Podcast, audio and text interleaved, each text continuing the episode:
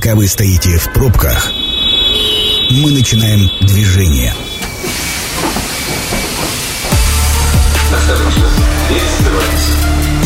Станция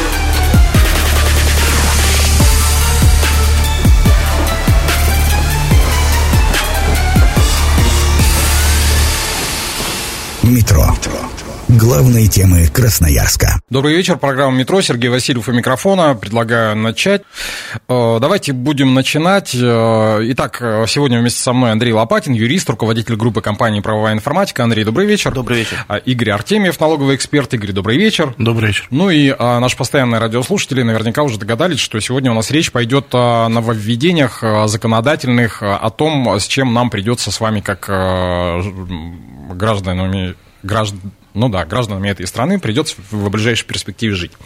Итак, э, по порядку. Э, Местные власти смогут влиять на архитектуру. Вот такой громкий говорящий заголовок. Запретить возводить некрасивые, э, тут сразу уже появляются вопросы с порога, или не вписывающиеся в общую застройку здания смогут местные власти. В градостроительный кодекс внесены поправки, которые позволят им контролировать облик застройки.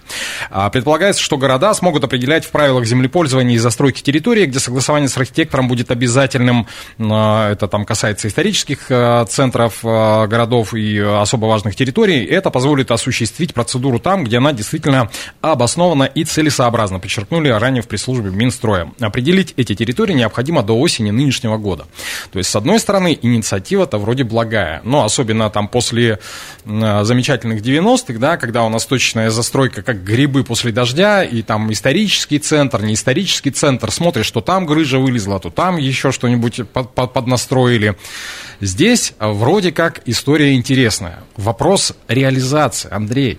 Ну, да, такой момент. Э, Я хочу сказать, что все сибирские города, они выглядят примерно одинаково. Вот если проехаться, Томск, Кемерово, да, ну, Кузнец, у каждого, конечно, есть своя э, архитектура, но проблемы, которые у нас есть, в отличие, например, от Москвы и Санкт-Петербурга, это то, что мы не смогли сохранить историческую идентичность. То есть у нас может быть, э, при том, что, еще раз говорю, в Красноярске ситуация, скорее всего, получше, чем в остальных городах. Ну, то есть нет такого сюра, если так можно говорить. Но, тем не менее, сейчас такое время, которое связано с новыми инициативами. Новые инициативы – это новые стройки, или это новые какие-то офисы, или это новый бизнес. И человек, который им занимается, он должен понимать, что если он туда инвестирует и он туда вкладывает деньги, то эти деньги, ну, э- это не впустую. И в этом смысле я говорю об ответственности администрации за те разрешения, которые они выдают. Мгм. Сейчас как минимум есть два громких случая, один в центральном районе, другой в Октябрьском, да, когда люди начали строительство при наличии а, действующих разрешений на строительство. То есть администрация уже санкционировала это. И после того, как люди уже выстроили полноценные объекты, начинается вопрос, а вот насколько законно было выдано разрешение? Но вы три года где были? И для меня вот этот сюжет, связанный с тем, что ну, вот, э, вот эта новость, она связана прежде всего с ответственностью и с какой-то гарантией того, что если я уж эту бумажку получил, то у меня есть э, ну, ну, полное право, да, в том числе и компенсировать убытки, и будет успешный проект, и я его смогу полностью реализовать. А это не просто очередная инстанция, в которой мне нужно будет доказать, условно говоря, что я не слон. Потому что если мы говорим про э, облик, который можно было испортить, его уже испортили. Ну да. подпортили, да, так скажем. Поэтому вот такая двоякая штука. Как начинание хорошо, но хорошо бы, чтобы сейчас был 93-й год, и мы только начинали всю эту историю.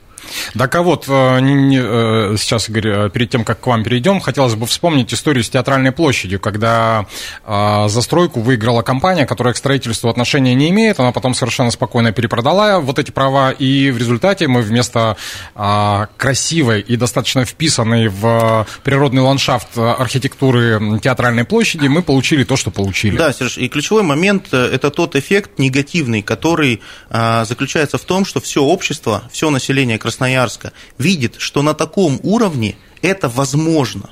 Поэтому мои маленькие нарушения с гаражом или с э, земельным участком, садоводством вообще не имеют никакого значения, потому что там можно. Вот это ключевой момент. Если мы говорим, что это нельзя, значит нельзя никому. Мгм. Здесь на самом деле момент очень интересный. Мы с птичьего полета всегда, когда смотрели картинки да, европейских городов, что-то все как такие, ой, как красиво, да, ой, как красиво. Там э, приходишь в какую-то территорию, смотришь, и тоже красиво. Потом как-то началась это исторические кварталы, да, то есть каждый город Сибири приезжаешь, есть есть исторический квартал. Больше, меньше, красивее, меньше. И он потянул за собой людей, туристов и прочие вещи. И вот вроде бы в этой части экономика прекрасна, но мы забываем одну вещь, абсолютно верно сказано было, это последовательность действий. А, закон прекрасный, дали полномочия. Полномочия – это власть. А, если тебе дают власть, ты можешь делать все, что хочешь. И мы это видим, да, что сегодня у меня завтра одно будет, послезавтра другое. Где будет преемственность? Если нам дали эту ответственность, то давайте хотя бы в территориальном планировании лет на 30 это закрепим. Угу. Вот хотя бы вот лет на 30, потому что есть специальный программный документ территориального планирования. Сегодня же у нас получается, мы заходим э, на э, часовню и смотрим в город. Здесь кусок аппендицита, здесь кусок непонятно еще чего-то, здесь еще к чего-то. И такой, подожди, ну я вроде бы это... О, красивое здание, оно одно такое, хоп, и вытянулось. А рядом кто-то еще говорит, а я хочу вот такое. Ты думаешь, господи, ну у вас кто архитектор? Это вот э, называется действительно застройка 90-х, да, то есть э, по такому же принципу Рублевка когда-то mm-hmm. появлялась. Вот смотрит архитектор и плачет. Сегодня я, я здесь такой этот творец. Но есть обратная сторона. Когда мы э, принимаем такие законы, мы в них думаем еще об посмертных отраслях. Вопрос А, кто будет это контролировать? Б, кто будет определять этот самый облик, и Б, а, и С, вернее сказать, это то, а, как это будет исполняться и кем. То есть, если это будет делать только одна компания, и она только будет там э, фактически этот облик придавать, ну, мы же понимаем, что коррупционная составляющая... Антимонопольный комитет, да? Где вы? Ну, нет, просто у нас есть опыт э, с вывесками и с фасадами, да, в котором происходит полнейшая неразбериха до настоящего момента, потому что сталкиваешься, ну, э, хочешь сделать вот это, тебе нужно получить вот это. А тебя вот этого нет, поэтому ты иди разрабатывай вот туда-то это. И вот э, получается, что это такая, ну, длинная последовательность ходьбы по кабинетам, еще и с выкладыванием огромного количества денег. Но инициатива гасится на корню. Угу.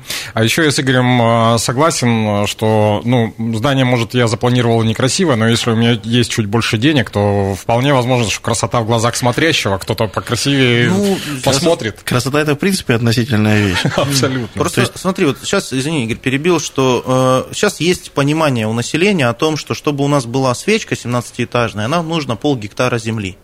Потом мы смотрим на, на площадь э, гектара 2, например, и видим, что там не 4 свечки, а 8.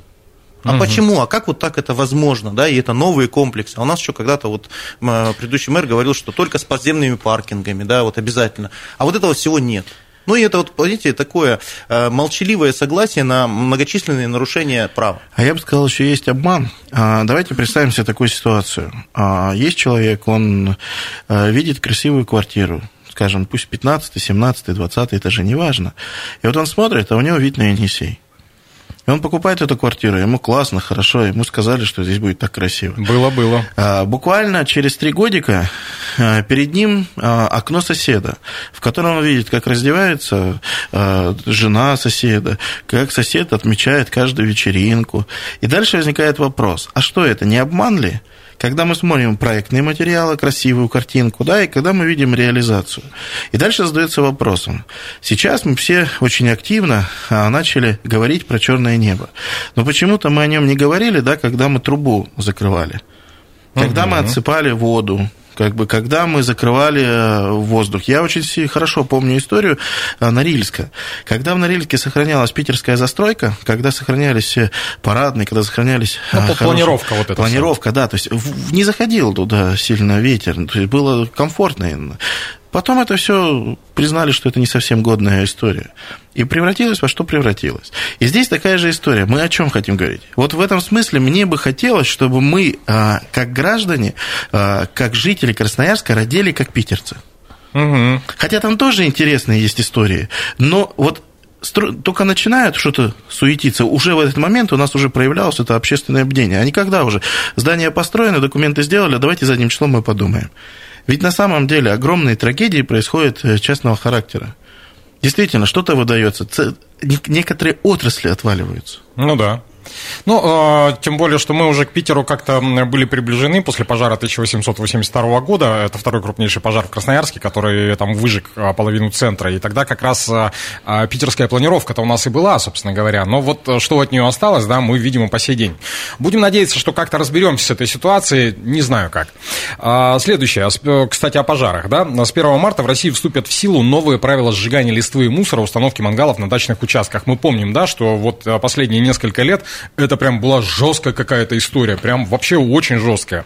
А, таким образом, МЧС отказались от а, действовавших жестких нормативов установки мангалов, шашлычниц и бочек для сжигания листвы. А, когда-то было, значит, единое правило и для больших полей, и для маленьких участков, да, потом, собственно говоря, все это трансполировалось на маленькие участки в том числе. Так вот, с 1 марта 2023 года нормы станут более реальными. Теперь при использовании открытого огня в металлической емкости, бак или бочка для сжигания, например, сухой травы, место разведения костра должно располагаться на расстоянии не менее 7,5 метров от э, зданий, сооружений и иных построек, а также в 50 метров от хвойного леса и в 15 метрах от лиственного леса. Зона очистки 5 метров. Вот, э, собственно говоря, вот какая-то такая история. Э, закономер... Закономерна она, незакономерна она. Про что это вообще Что история? будем делать со всеми людьми, которым вынесено было огромное количество постановлений Понять, простить. по делам административных правонарушений, которые заплатили... Смотрите, интересная вещь. В этой студии мы разбирали тогда этот, эту новость. Да, да, да. И сказали, что это жестоко просто. Это вот надо прям вписать каким-то образом, чуть ли не с рулеткой бегать, потому что ну реально было жестко. И вот э, в какой-то момент действительно происходит здравый смысл. Говорит, подожди, а как э, на 6 соток-то это воткнуть-то? А вот дом стоит, а вот баня стоит, а вот тепличка стоит. И то есть и вот мы побегали, да, с рулеткой, и оказалось, что 5 хорошо. Обратной силы не имеет. Понимаешь, э, сюжет-то следующий. Человек говорит, вот у меня мангал, да, вот он здесь, он встроенный. Мгм. Вот у меня барбекюшница, да, вот у меня все зарегистрировано. Барбекю, вот у меня свидетельство о праве собственности, вот я налоги за него плачу. Почему я не могу использовать это?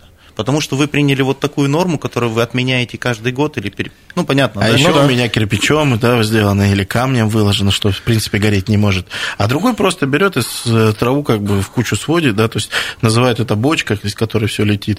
То есть это же вот неравноценные вещи. Понимаешь, мы сейчас, в моем понимании, вот по э, области пожаров и по области а, обработки вот клещей, мы сейчас подходим к границе, когда нужно будет пересмотреть нормы не на год, не на два, а на 10-15 лет. Потому что вот сейчас э, начнется сезон, да, что с клещами, да, вот раньше тоже жгли траву, ну вот э, полы, да, эти были, это же Мгм. тоже было связано. Выжигалось это все, плюс была обработка. Сейчас мы к чему пришли, что энцефалитные клещи гуляют по городу Красноярску. Ну да. И э, уже обработка, да, которая оказалась, да, что-то дикое, зачем, тут же дети играют. Нет, сейчас это такая необходимость, понимаете? То есть здесь нужно глобально как-то пересматривать эту позицию и принимать какие-то правильные или там, основополагающие правила хотя бы на 10 лет, чтобы было, ну, вот понимание Еще стратегическое. самый очень важный момент, что меня в этом смысле пугает, мы берем всегда Россию и называем единые правила. Но региональные особенности, они настолько различны, я считаю, что региональный уровень здесь бы намного эффективнее принял правила, чем то, что мы сегодня принимаем на общероссийском уровне. Потому что, ну, объективно, центральную Россию берем с ее лесопосадкой, да, с ее лиственной природой, которая есть, и нашу хвойную природу, да, или прошлый год мы берем, когда ногу ставишь, и тебе страшно от того, что щелчки пошли по всей а, поляне, потому что фактически она настолько сухая, тут даже не надо подходить, даже спички не нужны. Ну, оно, Малейшая оно само полыхнет. Ну, смотрите, э, на мой взгляд, э, история эта простая, которая уходит корнями тоже не, не на год и не на пять э, назад, а чуть по- подольше. Да? Соответственно, когда вот все это лесное хозяйство, оно в как бы мы к плановой экономике плохо не относились, да, в наших нынешних э, рыночных условиях, а там предусматривалась обязательная обработка, обязательные Высадка. полосы, высадки, обработки от клещей, обработки против пожаров, обработки от вредителей. Вы посмотрите, э, э, у нас же э, там треть леса гибнет не, даже не от пожаров, а от того, что мы не уничтожаем короедов, которых раньше, собственно говоря, протравливали. Они же тоже как бы на месте не сидят, они же не дураки. А еще, кроме этого, людям запрещено брать дрова в лесу, потому что вот удивительная вещь, на лошади приезжай, на квадроцикле не приезжай. То есть, если сегодня человек идет заготавливать, он фотографирует сначала бревно, которое он берет, а после этого только его берет. Ну, то есть, это до этого маразма дошли. Вот нельзя, вот ты идешь в лес, и ты пройти не можешь. Это тоже особое состояние. Ну, сторонники вот этого закона, они могут еще сказать следующую вещь, что, э, ребят, не забывайте про то, что даже не, не про лес, а сколько про жилые дома, про людей, ну, потому что горят сейчас целыми поселками, да, Ну вот да. это происходило. Ну, в прошлом, Но- в прошлом году майские праздники. Ну, это тоже еще один такой момент, который тянется к нам откуда-то, ну, наверное, из предыдущего, что мы э, должны всем помогать. Как бы это сейчас жестко не звучало, но э, возникает очень законный, резонный такой юридический вопрос. Это ваша собственность, и вы, как собственник, несете бремя содержания этой собственности. Вот этот институт, который у нас сейчас более-менее стал развит с автомобилями, да, когда, ну, сейчас просто машину не поставишь на учет, если у тебя нет ОСАГО. Мгм. Вот в моем понимании э, по квартирам должна быть та же ситуация и по частным домам. Если бы мы понимали, что это бремя, оно тоже должно быть, и у нас был бы страховой бизнес, который на этом бы зарабатывал и функционировал, у нас бы не было во- во- вопросов о том, что государство должно вот это все вам восстановить, построить, а потом мы репортажи снимаем о том, что государство обещало и не построило. Ну, ребят, ну чисто юридический вопрос. Вы, как собственники этого помещения, и никто вам не обязан помогать. Ну, то есть э, речь идет про то, что мы забываем, что э, это не только там э, средства, там, не знаю, удобства, роскоши, но это еще и ваша ответственность персональная. Конечно. Коллеги, но мы забываем одно, что очень много поселков впритык стоят с федеральной собственностью.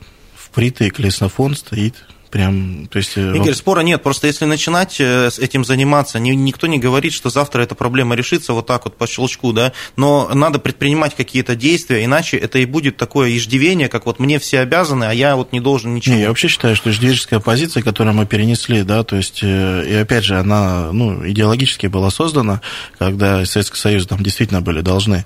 А сейчас меняются поколения, я думаю, что все равно поколенческая история, она сменит много иждивенческих позиций.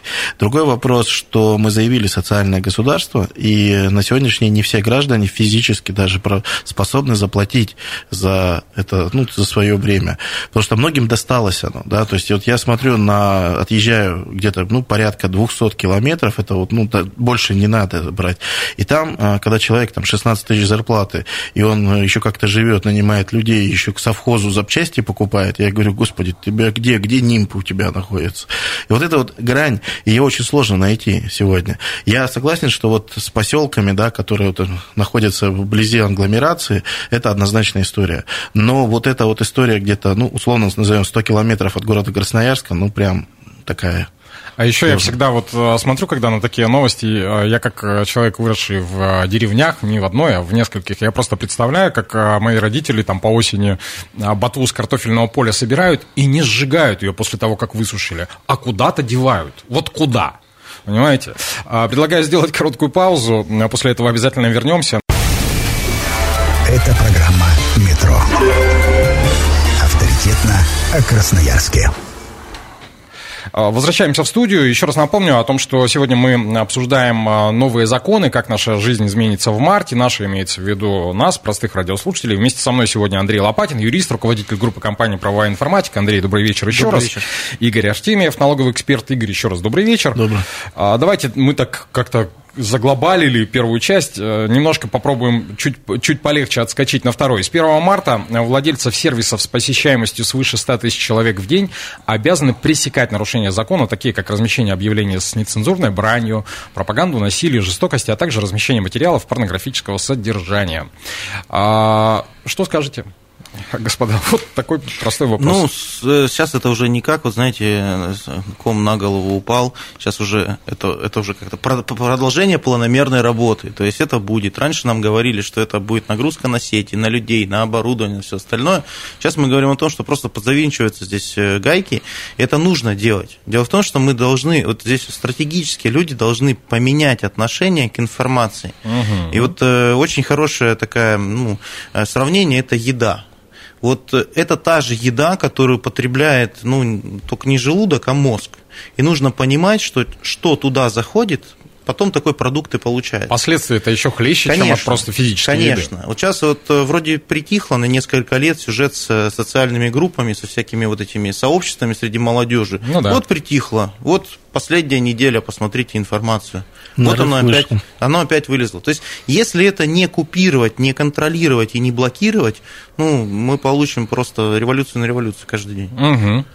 Смотрите, интересная история э, варварского рынка вошли в другую среду, вроде средства массовой информации, вроде доносим смыслы, да, а регулирования нет. И вроде бы несправедливо, да, есть э, стационарные источники, да, которые уже давно при информационные, которые известны. А тут ребята, что хочу, то и творю. То есть, что хочу, распространяю. Самое смешное, это же не просто люди, которые там с улицы взяли, да, или там... Это люди, ну, это очень серьезные влиятели мнений. То есть, этот человек каждое утро несет какую-то лажу, да, то есть, э, эта лажа фактически проявляется у нас даже каждый день, да, то есть, и он сидит говорит, а мне за что за это? Мне же закона нет. И вот они так и говорили. Да закона же нет, что хочу, то и делаю. Вот вам теперь закон. Ну, то есть, что хотели, то и это. То есть, у нас как? У нас не хотят по-человечески, по-нормальному. Говорят, убери. Тем более, там, последний пункт порнографические материалы. Ну, ребят, ну это уже давно как бы известная история. Ну, у тебя голова должна же быть. Ты же все-таки ну, в каком-то правовом поле живешь, как-то понимаешь. Я говорю, ладно, вот когда там какие-то вещи, там оскорбления, там не только так сказал, а там же есть откровенные вещи. Очень, очень страшные иногда вещи. Как что собирать, что как жечь, что как это. Ну, это, это ужас. Ну, по большому счету, мне-то нравится эта история, знаете, чем? Ну, понятно, что это история не одного дня, но вот в связи с а, таким широкополосным распространением интернета а, у нас выросло не одно уже поколение, которое, простите за скудность речи, разучилось отвечать за базар. Да. Вот, это, вот это вот, э, я ненавижу эту фразу, но она вот в данном случае как нельзя к месту, когда там могут оскорбить э, тебя, твою мать, твоего отца, и а, учитывая возраст, да, учитывая, что а, это ребята такие, ну, как бы у них революция внутренняя, гормоны, они же могут навратить что угодно, да, и поэтому хотелось бы верить, что это вот, вот этот процесс урегулирования приведет впоследствии к нормальному пользованию, пользованию ну, как библиотекой. Я хочу в экономическую плоскость это вернуть. Смотрите, есть законы рынка, да, и почему-то одни э, сильно ровнее, другие сильно там это плоские, да. Угу. Ну, как-то странно, да. То есть, если мы средства информации доносим смыслы, ну, давайте нас регулировать одинаково. Говорю, у меня здесь вот это вот всегда непонимание было дикое. Вот есть такой-то источник, там можно говорить все, что хочешь. А вот есть такой-то, здесь нельзя ничего говорить. В этом источнике нельзя говорить слово, которое существует, а в этом можно говорить. Потому что этот источник зарегистрирован как средство да. массовой информации, а этот нет. Но только микрофон у нас одинаковый, да, и наушники у нас одинаковые. Ну да. Тут, видишь, еще сюжет такой, чтобы у нас вся нагрузка не ложилась на граждан. Вот мы сейчас говорим о цифровой сфере. Я тебе привожу пример, как оно сейчас находится в праве. Да? Человек пишет посты угу. на запрещенной сейчас социальной сети. Причем посты, которые невозможно с чем-то спутать. Ну, например, а, человек получает письмо на почте, которое ему адресовано, да, угу. и выставляет его вот или там на отдыхе, или, например, с днем рождения. То есть очевидно, что это делает этот человек. Я уже не говорю про то, что это нужно заходить, это пароль и так далее. Человек пишет э, негативное содержание про другого человека, и человек защищается и говорит, вот хочу, чтобы вы опровергли. Человек приходит в суд и говорит, а это не моя страница. Меня взломали меня взломали, я вот э, хотел обратиться, не обратился, не дошел, а судья вообще ничего не понимает, что такое вход, что такое устройство, что такое пароли, логины, не понимает разницу, ну, я вот рассказывал, да, об угу. этом, между электронной почтой, логином в социальную сеть, аутентификацией, то есть вообще ничего. А и если вот... еще VPN сюда добавить? Вот, ну, да, да, да. И, понимаете, и, и тут вопрос такой, то есть вы, с одной стороны, требуете, а с другой стороны, система не подготовлена Андрей, под то, что это же как раз вопрос мы и говорим. У нас был офлайн и появился онлайн. Если онлайн это отражение полного офлайна, ребята, несите полноценную да. ответственность.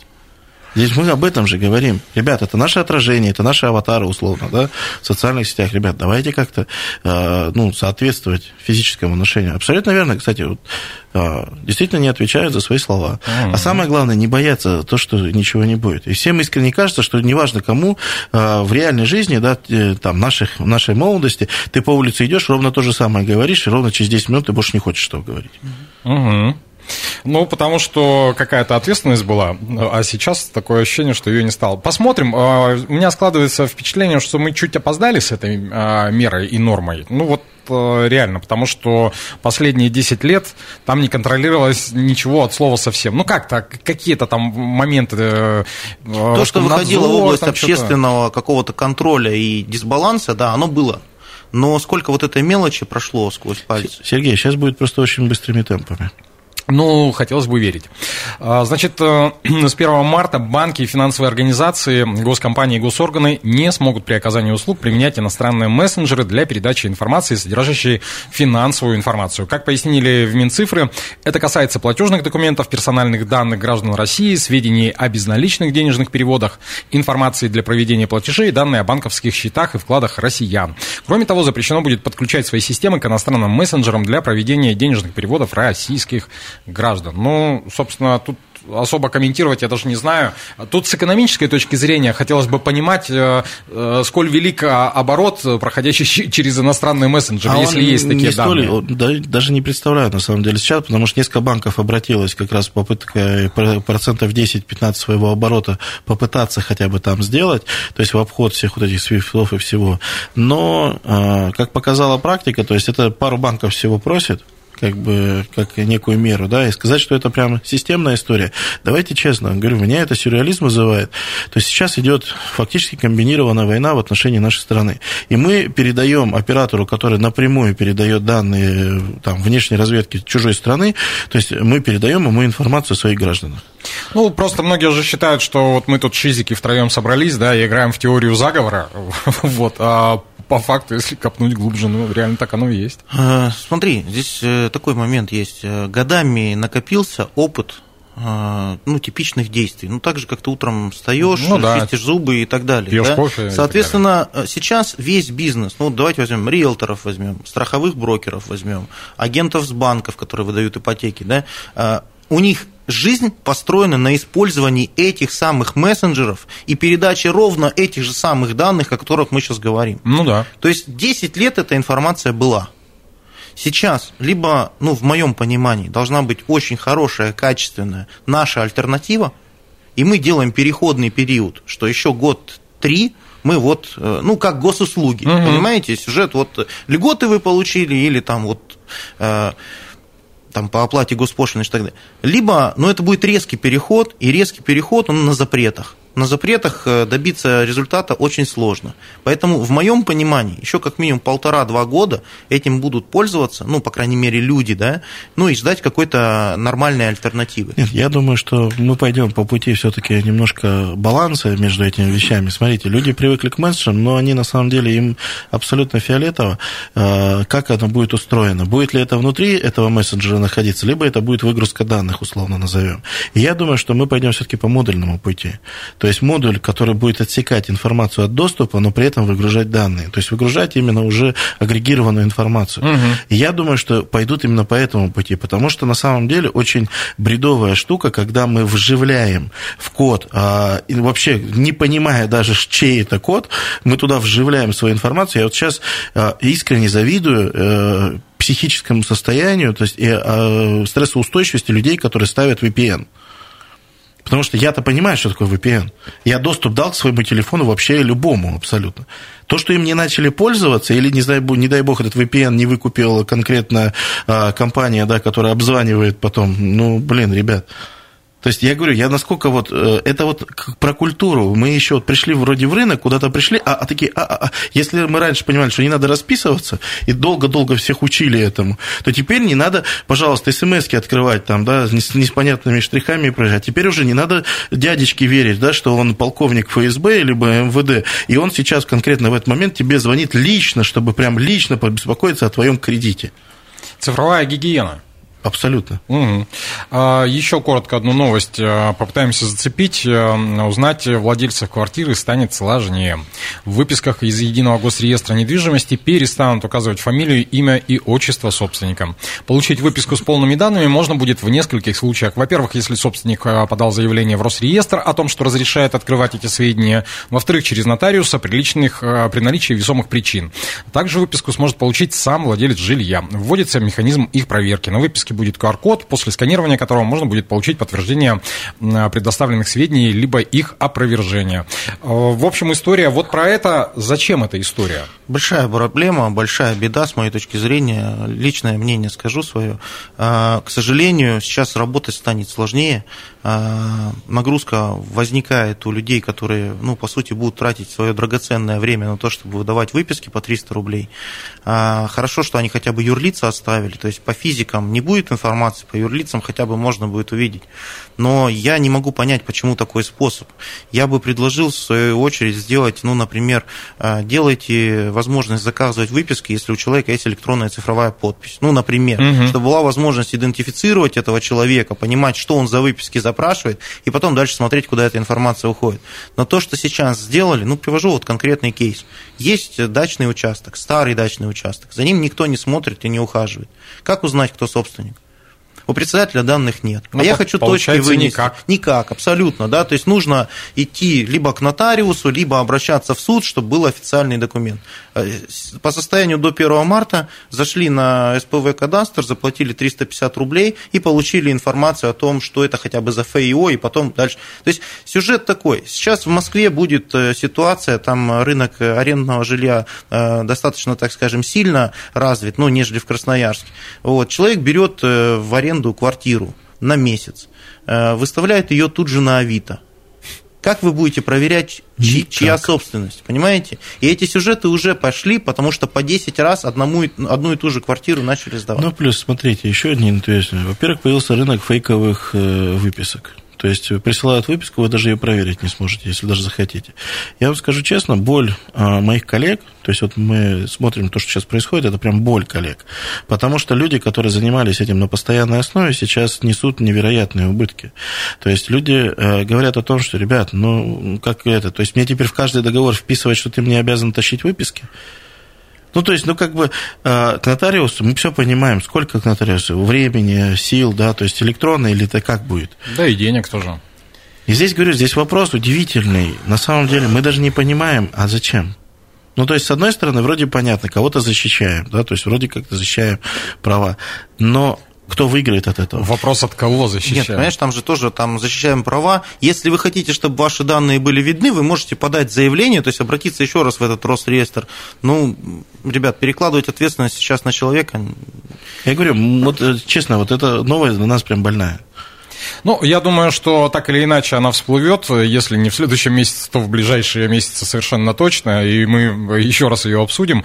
А пока хотелось бы сказать огромное спасибо моим сегодняшним соведущим. Андрей Лопатин, юрист, руководитель группы компании «Правовая информатика». Андрей, спасибо, спасибо. большое. А, Игорь Артемьев, налоговый эксперт. Игорь, спасибо большое. Добро. Программа «Метро» очень скоро появится на сайте 128.fm. Эм. Программу провел Сергей Васильев. Всего вам доброго. Станция конечная. Поезд дальше не идет. Просьба освободить вагоны.